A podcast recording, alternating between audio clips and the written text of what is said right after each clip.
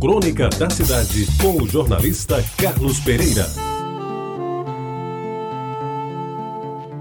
Amigos ouvintes da Retabajara, a rigor, eles se anteciparam à própria criação do núcleo esportivo da Cruzada de Frei Albino, na Igreja do Rosário, em Jaguaribe. Como frequentavam a paróquia, sendo assíduos coroinhas das missas de Frei Jorge, recebiam de seu Inácio, um diácono querido de todos, autorização para, após a missa dominical, desde que comungassem, é claro, utilizar o quintal do Grupo Santo Antônio como um desajeitado campo de futebol, onde valia tudo: traves feitas de madeiras tortas, grama pela metade, cal somente na grande área para delimitar o pênalti e bola de borracha ou de couro com os pontos meio arrebentados. Essa era a apresentação daquele campinho, que de pequeno e ruim tinha apenas a parte física, posto que sobre ele começaram a se desenhar as mais belas jogadas de futebol que aconteceram em Jaguaribe, naquele período pré-profissional do Futebol Association. Pois bem, todos os domingos já se sabia o que ia acontecer. Depois da missa do café, substancioso café da manhã que seu Inácio providenciava,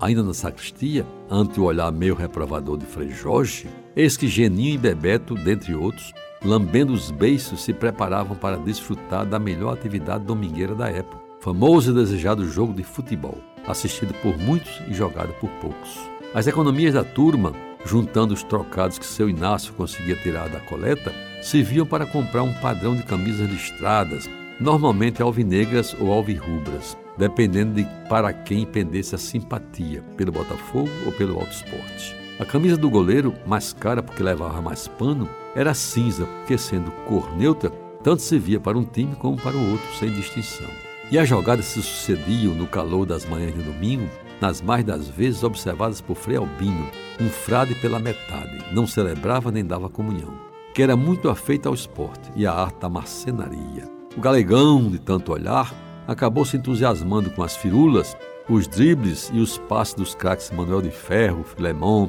Zé Pimentel, Carlito Gonçalves e outros, sempre sob a batuta dos integrantes do melhor meio de campo que se formou à época em Jaguaribe, Geninho e Bebeto. Esses sabiam tudo de bola, Jogavam de ouvido e a troca de passes entre eles era tão frequente, sem erros, que até os adversários aplaudiam. E de tanto ver aquelas saudáveis disputas entre os jovens do bairro, Frei Albino resolveu participar mais diretamente daquilo. Numa das suas viagens à Alemanha, conseguiu da Ordem Franciscana Alemã a autorização e os recursos para criar, na Cruzada Eucarística da Igreja do Rosário, o Departamento de Futebol, que, sob a sua perseverante direção, marcou época no bairro, na cidade e até no próprio esporte paraibano. E quando já institucionalizada a congregação e a cruzada, com Frei Albino dirigindo o futebol, com o campo construído atrás da igreja, quase oficial, com traves em pau roliço, com grama verdinha, todo morado, e em dias de jogos devidamente marcado com cal em todas as áreas,